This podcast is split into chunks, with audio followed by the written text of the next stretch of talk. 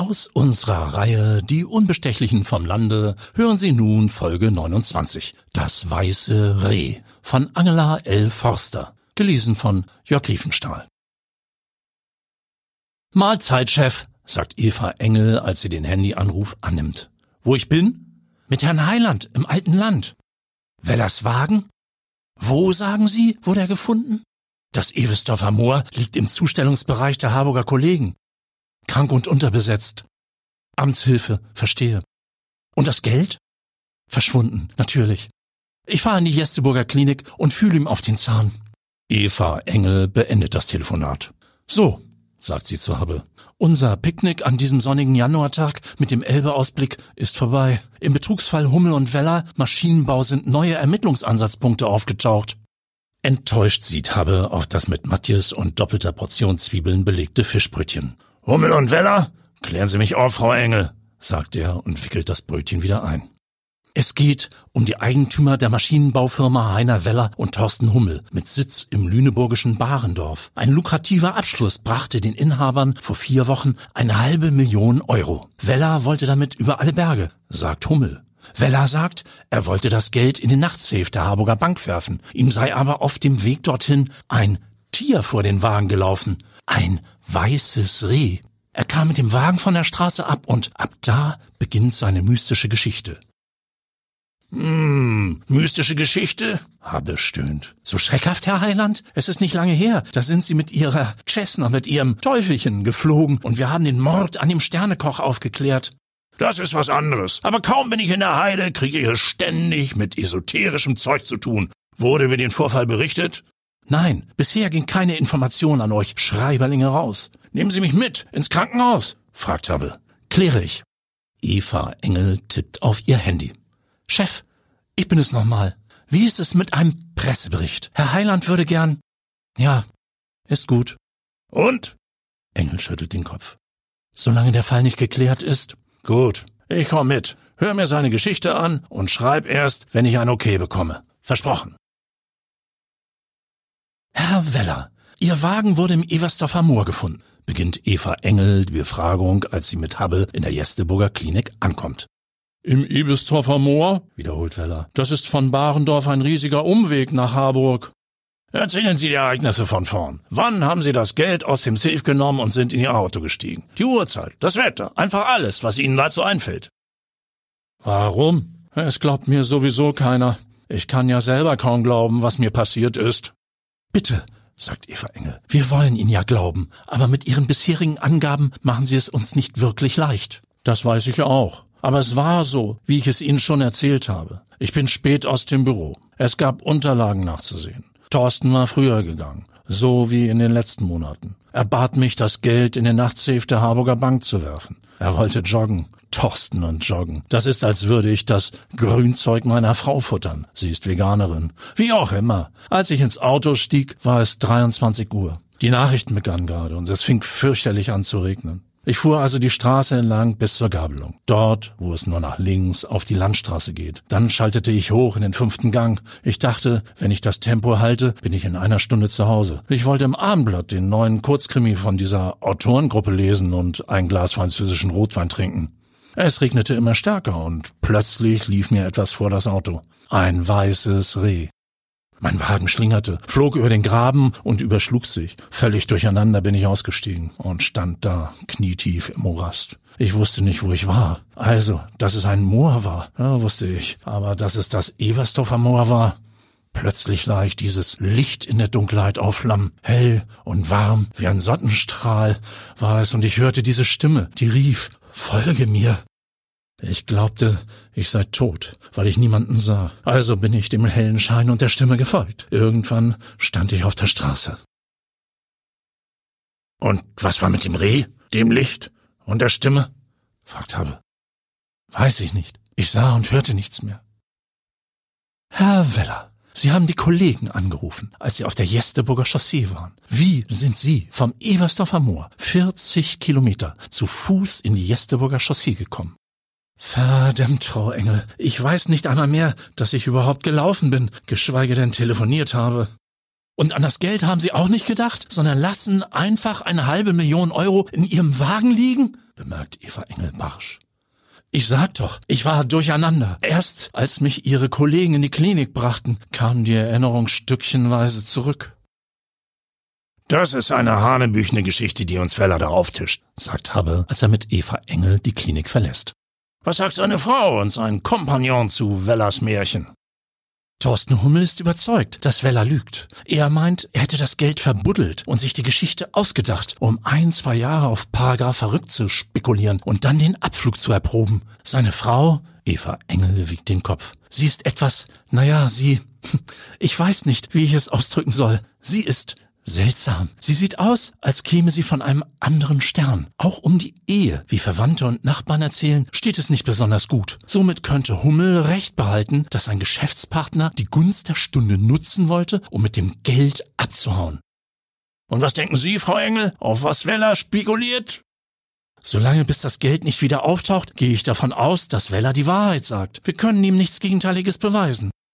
Aber wer war noch mit ihm im Moor? Er hörte eine Stimme und dann ein weißes Reh. Wo gibt es denn sowas? Es ist eine Laune der Natur, die ab und an in der Heide auftaucht, so wie auf Norderney, der weiße Hirsch, erklärt Eva Engel. Was werden Sie unternehmen, Frau Engel? Ich fahre zu Frau Weller. Wenn Sie möchten, nehme ich Sie mit.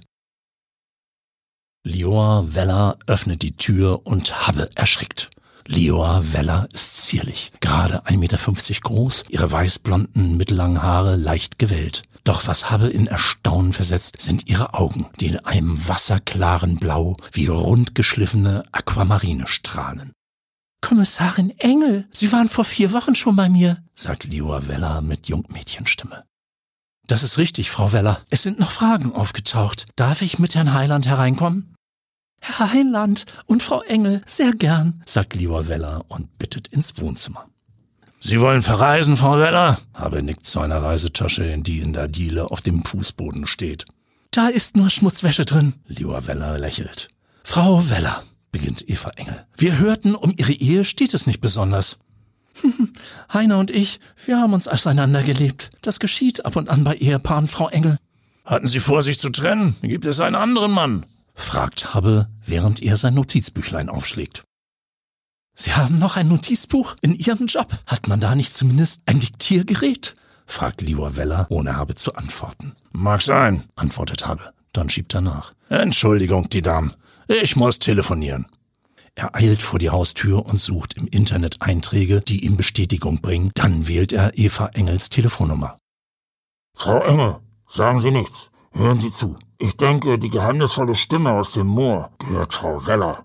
Es könnte sein, dass Lior Weller das weiße Reh ist, das Heiner Weller vor dem Wagen gelaufen ist. Hinzu kommt, dass der Name Lior Licht bedeutet und Weller sagt, dass seine Frau nur Grünzeug ist. Vielleicht ist sie eine Gestaltswandlerin. Kein Werwolf, aber ein weißes Reh. Diese Laune der Natur, von der Sie erzählten. Ich weiß, das hört sich gerade aus meinem Mund kryptisch an. Aber sehen Sie in die Reisetasche. Ich bin mir sicher, Sie finden die halbe Million Euro. Und ich will nicht Haber Heiland heißen, wenn Lior Weller kein Verhältnis mit Thorsten Hummel hat. Die beiden wollen Weller den Betrug anhängen. Habes Verdacht bestätigt sich nicht. In der Reisetasche liegen erdverschmutzte Turnschuhe und ein nasses, modrig stinkendes Jogging-Outfit. Das Geld ist verschwunden. Nichts deutet auf einen Betrug oder das Verhältnis zwischen Leor Weller und Thorsten Hummel hin. In den nächsten Tagen schreibt Habbe für die Harburger Ausgabe des Hamburger Abendblatts die Artikel über die Krönung der Lüneburger Heidekönigin und ein Bericht über den Finkenwerder Schäntikor. Doch der Fall Weller und Hummel geht ihm nicht aus dem Kopf. Sein journalistischer Instinkt kann sich nicht getäuscht haben. Sie müssten Lior und Thorsten eine Falle stellen. Die Gelegenheit bietet sich im Restaurant Schalander am Lüneburger Hafen. Guten Abend, Herr Heiland, begrüßen ihn Lior Weller und Thorsten Hummel, als Habe am Fenstertisch des Restaurants stehen bleibt. Guten Abend, Frau Weller. Herr Hummel. Was ein Zufall, Sie hier zu treffen, lügt Habe. Inzwischen kennt er einige Gastronomen und es war für ihn ein leichtes herauszubekommen, ob eine Tischreservierung für Weller und Hummel vorliegt. Wie geht es Ihrem Mann? Da müssen Sie ihn selber fragen. Ich bin ausgezogen. Und Herr Hummel?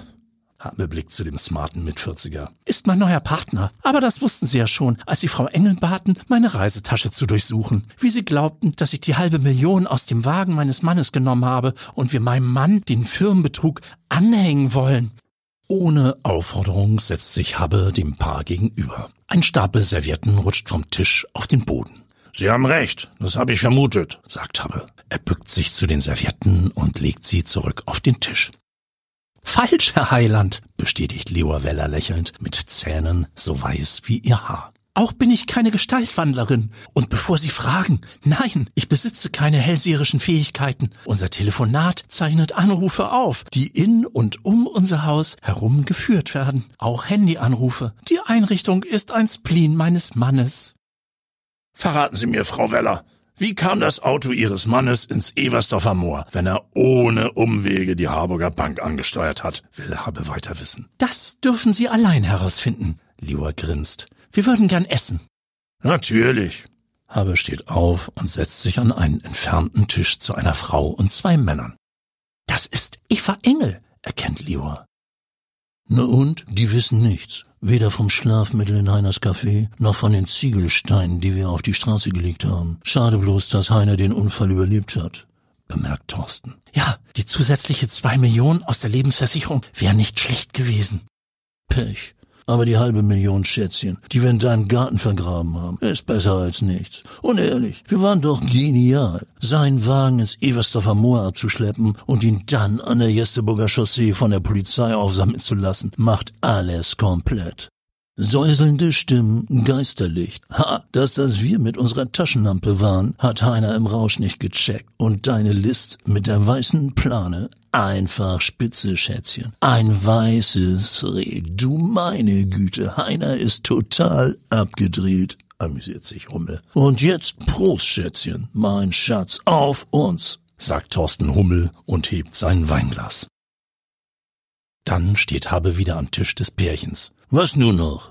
raunzt Hummel ihn an. Ich hab vorhin etwas vergessen. Habe zieht ein Diktiergerät unter den Servietten hervor, die er zuvor auf den Tisch gelegt hatte. Sie erinnern sich sicher, Frau Weller, wie Sie mich bei meinem Besuch bei Ihnen auf mein altes Notizbuch aufmerksam machten. Nun, heute habe ich ein Diktiergerät dabei, das bis eben auf Aufnahme stand. Habe hält das Gerät hoch und startet die Wiedergabe der Aufzeichnung. Damit kommen Sie nicht durch, Herr Kommissar. Diese Aufzeichnung ist nicht verwertbar, mischt sich Hummel siegessicher ein. Ich bin Journalist und schreibe für die Hamburger Ausgabe des Hamburger Abendblatts. Ihre perfide Geschichte bringt mir den Leitartikel auf Seite 1. Dieses Gerät gehört übrigens Eva Engel, der Sie gern erklären können, wie Ihr Gespräch auf das Aufnahmegerät einer Kommissarin kommt. Habe winkt ein paar Tische weiter, an dem sich Eva Engel und zwei Kollegen auf sein Zeichen erheben. Das war aus unserer Reihe Die Unbestechlichen vom Lande, Folge 29. Das weiße Reh von Angela L. Forster. Gelesen von Jörg Riefenstahl.